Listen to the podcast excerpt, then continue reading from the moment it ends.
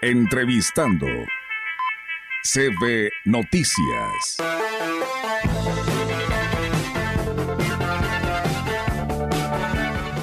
Bien, amigos del auditorio, pues seguimos con más información después de esta pausa comercial aquí en la Gran Compañía.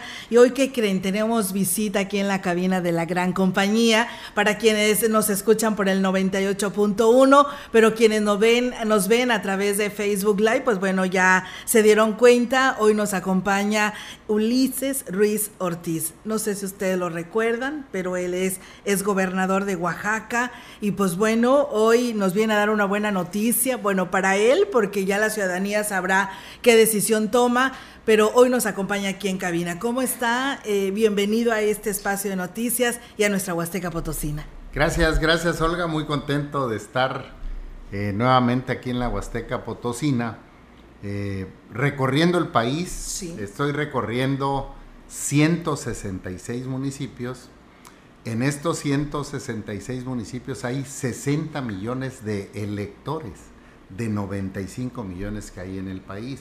Esto es, en estos 166 municipios se va a decidir la presidencia de la República en el 2024. Sí. Eh, son municipios que tienen ciertas características, son urbanos en su mayoría, es donde está la mayoría de profesionistas, amas de casa, maestros, doctores, ingenieros, productores, empresarios, que es una clase social, por cierto, muy despreciada por el presidente López Obrador, la despreciada clase aspiracionista, que no vive del gobierno, que no recibe dádivas del gobierno, que no vende su voto, que no los puede escotar, y que solo que los convenzas votan por alguna opción.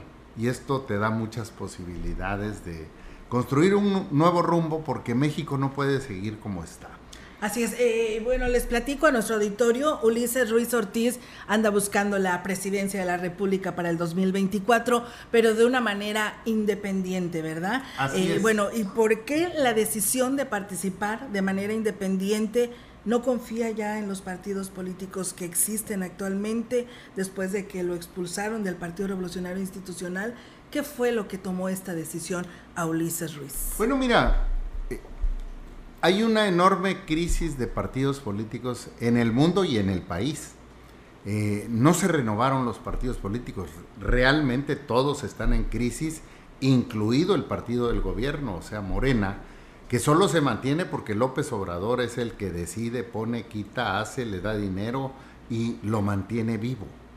Pero hacia el interior en las tribus están desgarrándose, despedazándose, hay una combinación ahí entre morenistas, perredistas, priistas, panistas, verdes, petistas, no sabes ni para dónde. Los mantiene cuestionados López Obrador.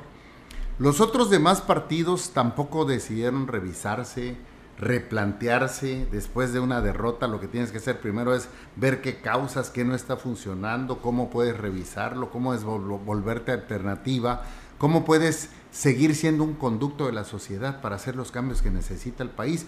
Y ningún partido lo hizo. Hoy los partidos tienen un enorme desprestigio, la ciudadanía no quiere saber nada de los partidos políticos. A mí me parece que ni el PRI, ni el PAN, ni Morena, pudieron con los principales problemas de México que se están viviendo en este momento. Y es cuando toman fuerza las candidaturas independientes en esta coyuntura. Hay varios ingredientes. Un gobierno que está entregando pésimos resultados a los mexicanos. El país vive una violencia generalizada.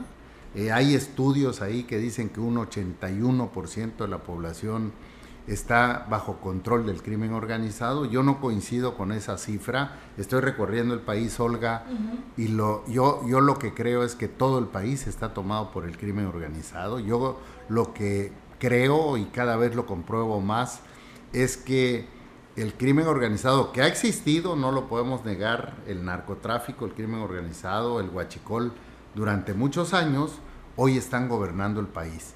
Hoy hay señalamientos concretos de funcionarios, de gobernadores, de varios estados de la República, de presidentes municipales, de funcionarios públicos federales, incluso del presidente de la República, que está pactado o está colaborando o está fomentando la participación del crimen organizado y a eso obedece la violencia generalizada en el país.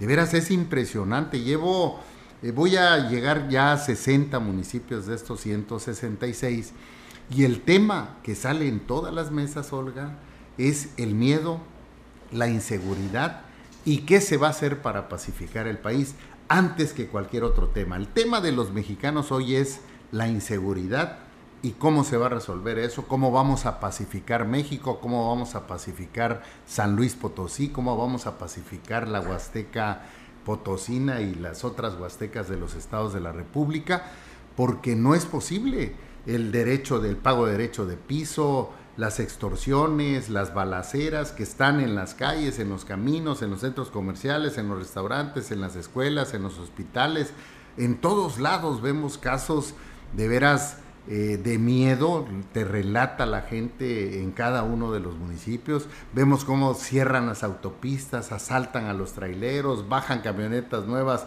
media hora cerrados cuatro carriles entre León y Aguascalientes, autopista, no se para ninguna patrulla, eh, se llevan toda la mercancía. El, el otro día iba yo de Querétaro para Irapuato. Estuvimos tres horas parados porque se estaban agarrando balazos, ninguna patrulla. El otro día salí del puerto de Veracruz rumbo a Orizaba, estuve dos horas parado porque se estaban agarrando balazos en la gasolinera, ni una patrulla, lo único que vimos fue pasar ambulancias para recoger eh, cinco cadáveres de, esa balacera que había ocurrido. Y así como te lo comento, hay una historia en cada municipio en ese sentido. Entonces, no puede seguir el país así. Si no hay paz, no hay desarrollo, no hay inversión. Si no hay paz, no hay generación de empleo. Si no hay paz, todos los demás temas que son importantes para los mexicanos, la salud, restablecer el sistema de salud que destruyó el presidente López Obrador, eh, me parece que es el asunto principal de los mexicanos. Y si no hablamos de este tema, si no hacemos propuestas de cómo lo vamos a resolver, a la ciudadanía no le interesa participar y lo vimos en las elecciones de hace 15 días en el Estado de México y Coahuila, donde votaron los que siempre han votado una guerra de partidos, una elección de Estado en ambos estados, eh, pero la sociedad ajena, porque no se está tratando el problema principal que le interesa a los mexicanos, que es la seguridad.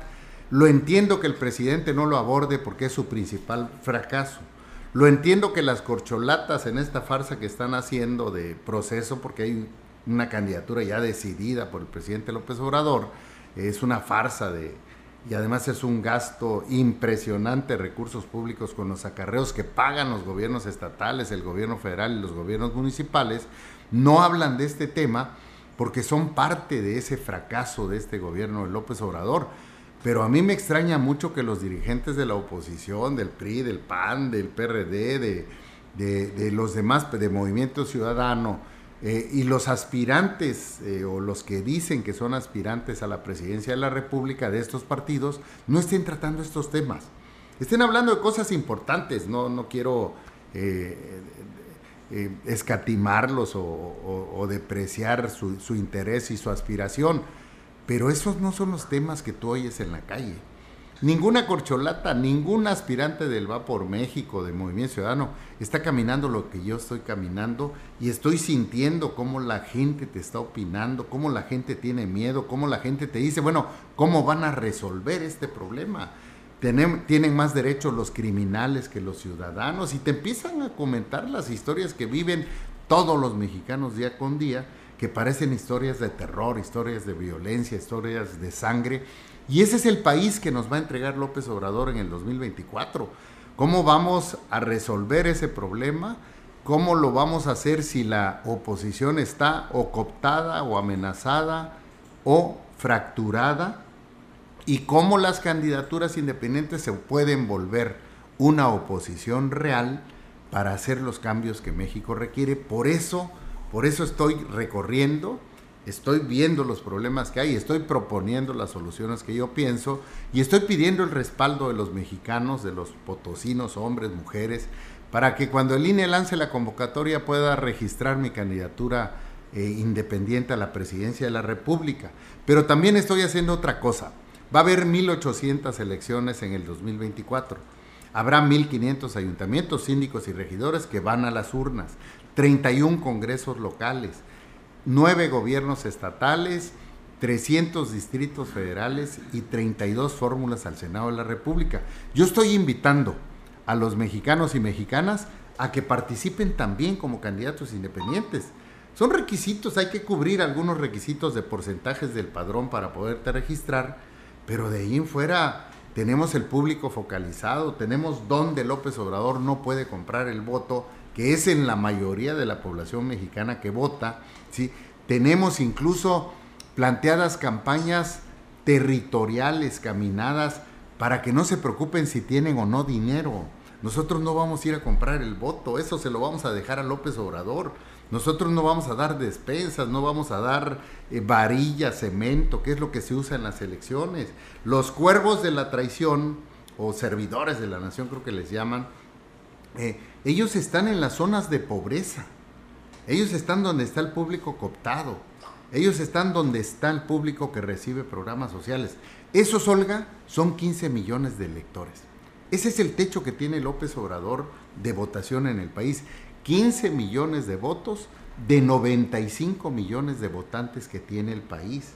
Entonces, esa, esa percepción de que está muy fuerte López Obrador es errónea, no es cierta. ¿sí? Dicen, es que está ganando todos los estados de la República. Sí, pero está ganando por default en la mayoría de los estados los gobernadores y gobernadoras están entregando las plazas pues para que no los investiguen. Eso se dice en San Luis Potosí, eso se dice en Sonora, en Sinaloa, en Quintana Roo, en Oaxaca, en Hidalgo, en todo donde ha habido elecciones, ha habido negociaciones para que no toquen a los gobernadores. Y se está diciendo la elección más reciente de Alfredo del Mazo. Y Olga, es cierto, sí están negociando porque tienen señalamientos de desvíos de recursos muchos de ellos. Sin embargo, son embajadores, cónsules o funcionarios del gobierno federal. Yo siempre he dicho que a López Obrador no le importa gobernar con delincuentes, sean de Morena, del PRI, del PAN, del Verde. O sea, no le interesa si sirven a sus intereses. Por eso está sucediendo. No importa que hayan saqueado el Estado.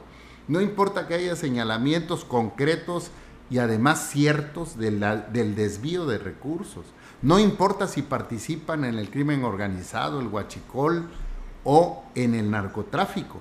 Lo importante es que lo sirvan a él y a cambio de eso él los nombra dentro del gobierno de la República. Entonces es evidente que las cosas en el país no están bien y hay que cambiarlas de tajo, hay que cambiar radicalmente la política de seguridad y hay que cambiar radicalmente la estrategia que hasta hoy se tiene. Así es, eh, como exgobernador de Oaxaca, eh, sabemos muy bien, pues eh, nos comparte aquí con sus declaraciones su experiencia eh, en esta, en estos cargos de elección popular, porque pues trae también usted toda una trayectoria. Sabemos que la participación ciudadana es fundamental, ¿no? Para provocar el desarrollo de la democracia. ¿Cómo piensa fomentar la participación ciudadana y asegurar que las voces de todos los sectores de la sociedad sean escuchadas en su gobierno. Digo, porque pues es bien padre llegar y decir eh, a la ciudadanía y descalificar los actuales eh, trabajos que está realizando el gobierno a nivel república. Pero ¿cómo convencer a esta gente de que realmente no se está actuando bien? Bueno, la gente lo está viviendo. La violencia está en la calle. La gente te lo dice. Es evidente. Y, y te estoy hablando de casi 60 municipios eh, municipios como los de Quintana Roo, donde hay un alto turismo, Chetumal, Ciudad, Playa del Carmen y, Cancún, donde hay una violencia impresionante, un cobro de derechos de piso, extorsiones, matan a la gente. Acaban de matar uno de los clubes de playa más importantes, más famosos del país, Mamitas. Mataron el gerente hace tres meses por no pagar el derecho de piso en Semana Santa frente a la isla en Cancún, en plena zona hotelera, mataron a dos turistas. Han matado turistas en algunos hoteles y, son, son escándalos internacionales incluso. En Acapulco eh, mataron a cuatro eh, miembros de una familia en plena playa en Semana Santa. Están asaltando, están entrando a las fiestas y masacrando a familias completas, están actuando con toda la impunidad del mundo y yo diría que con la protección del Estado en prácticamente toda la República. Te puedo contar de estos 60 municipios que he visitado, todo lo que he vivido y me han contado y que ha sucedido. Eh, eh, no podemos inventar lo que está pasando en el país. Hubo dos senadores estadounidenses que pidieron que las actividades del narco se clasifiquen como terrorismo. Y el presidente se indignó, dijo que querían invadir la soberanía, que estaba dispuesto a defender el país. Al otro día sale su, su, su, clon más eh, cercano, Claudia, diciendo lo mismo, que hasta los niños iban a salir armados a defender a México. Era declarar terrorismo las actividades del narco. Y yo te pregunto, Olga, cortar cuerpos, cabezas, brazos, piernas, colgar en los puentes muertos, ¿no es terrorismo? Es terrorismo que el presidente no lo quiera reconocer. Entonces, parece que las acciones que hace el presidente son de protección al crimen organizado. Pues es evidente, ya no lo puedes ocultar y a la gente no la puedes engañar. Podrá salir, decir sus cifras, hablar de que va disminuyendo la, la criminalidad en el país, pero va a cerrar con más de 200 mil muertos por el crimen organizado, por esa política de abrazos, no balazos y fracasos que el presidente decidió emprender y que fue un fracaso porque además ya no pudo, ya no pudo con el paquete del presidente, ya el país se va a violentar más de aquí a que él salga y hay que poner remedio a esa situación. Y ese es uno de los temas que hay que platicar con la gente para decir cómo lo vamos a resolver, porque no se trata de echar culpas. Claro que sí. Eh, precisamente como candidato independiente, ¿cómo piensa diferenciarse de los partidos políticos tradicionales que todos conocemos y que pues eh, y qué mensaje estaría usted enviando a los votantes que buscan un cambio en la política mexicana? Es muy, muy, muy simple. Vamos a hablar de los problemas que realmente está viviendo la población. ¿Cómo lo ¿Sí? Uno, inseguridad. Dos, cómo vas a jalar a la iniciativa privada para generar la confianza en las inversiones. El 90% de lo que se invierte en México lo invierte la iniciativa privada nacional e internacional hoy está prácticamente perseguida o atemorizada y no invierte y no genera empleos, por una parte. ¿sí? Esos son los dos rubros principales. ¿Sí? Pacificar el país y hacer una potencia mundial a través del desarrollo, inversiones, un país de oportunidades. La política de seguridad hay que variarla totalmente. Yo lo he dicho y lo voy a decir muy general, Olga, porque es, un tema eh, de mucho detalle. Yo crearía, y así lo voy a hacer, una Policía Nacional que abarque municipales, estatales y federales, que sea capacitada, hay que contratar a las mejores policías del mundo para que la vengan a capacitar y que la pague el gobierno de la República. Los municipios no tienen recursos económicos para pagar policías, buenos policías y bien capacitados. Los estados tienen mucho problema en pagar recursos económicos para la seguridad y la seguridad en este momento es un asunto de Estado, es un asunto de paz social. Por eso no puedes escatimar tú en la creación de esta policía pagada directamente por el gobierno de la República, con los mecanismos para no estar por encima de los presidentes municipales y de los gobernadores, al contrario, para que sientan el respaldo de la federación y se pueda realmente actuar y pacificar cada uno de los municipios de México. Esta policía es para el cuidado de la población. Esta policía es para el cuidado de los comercios, hospitales, escuelas, caminos, carreteras, negocios. Esta carretera es para la población y hay que crear una policía especializada en el combate al crimen organizado y la delincuencia y el narcotráfico. Así están en el mundo, Olga. No puedes cambiar lo que ha funcionado. Necesitamos policías muy bien capacitados. Tienes que contratar a los Estados Unidos, a los canadienses, a los israelíes, a los ingleses y franceses que tienen mucha experiencia en esto para que también capaciten a esta policía que sería un equivalente a la DEA, que es la policía estadounidense encargada de ese tema. 24 horas, es otra preparación. Tú no puedes poner a un policía que cuida una colonia, un comercio, a combatir al narco y al crimen organizado. Es otro tipo de policía, es otro tipo de capacitación, es otro tipo de armamento, es otro tipo de, preparación y es otro tipo de mecanismos de inteligencia que se tienen para lograr combatir realmente al crimen organizado. Tienes que hacer el proceso de extradición más expedito. ¿Para qué los tienes seis, siete meses, un año en la cárcel? Si los están pidiendo en otros países, sobre todo en Estados Unidos, cuando están relacionados con el crimen organizado y el narcotráfico. Que, los, que puedas en cinco o diez días mandarlos eh, eh, por extradición si los están requiriendo en otros países. Tienes que declarar las actividades del narco terrorismo, porque lo que están haciendo con la población mexicana es terrorismo, repito, colgar cuerpos, cortar cabezas, etcétera, que lo vemos en los noticieros, que lo vemos en varios estados, es terrorismo, porque con esto cualquier estado fuera del país puede combatir el narco. Y tienes que hacer un acuerdo internacional con Estados Unidos, Canadá, los países de Centro y Sudamérica para una operación conjunta en el combate al crimen organizado. Y tenemos que reconocer, Olga, eh, no sé por qué hay tanta discusión en eso. Si hay países que están más capacitados, tienen más capacidad económica, tienen más capacidad de fuerza, tienen más capacidad de inteligencia por los sistemas tan avanzados que tienen de investigación, pues hay que traerlos para que colaboren con el combate al narcotráfico, crimen organizado, porque además ellos también lo están viviendo. En Estados Unidos más, más de 100 mil muertos por el fentanilo. Y el fentanilo entra por el país y se produce en el país. El presidente dice que no, pero ya vino un medio internacional de Inglaterra, me parece, de Londres, ¿sí? donde fueron a un laboratorio de, de fabricación de fentanilo. O sea, es increíble que una agencia internacional te venga a enseñar dónde están produciendo el fentanilo y el presidente de la República lo niegue. ¿sí? Pues Hay que, hacer... Ojalá que el electorado le dé esa oportunidad, eh, señor Ulises, eh, y por supuesto que todo lo que usted planea y tiene a bien realizar se haga con el apoyo de la ciudadanía un momento de agradecer. Sí, ¿no? Y además, eh, muy interesante, ¿no? La, la, propuesta, ya la ciudadanía será quien decida, ¿no? En un momento dado los tiempos y los momentos en el 2024 a estos cargos de elección popular que pues ya están a la vuelta de la esquina, hoy de visita y de gira en nuestra región huasteca. Vamos a estar aquí en Ciudad Valles, vamos a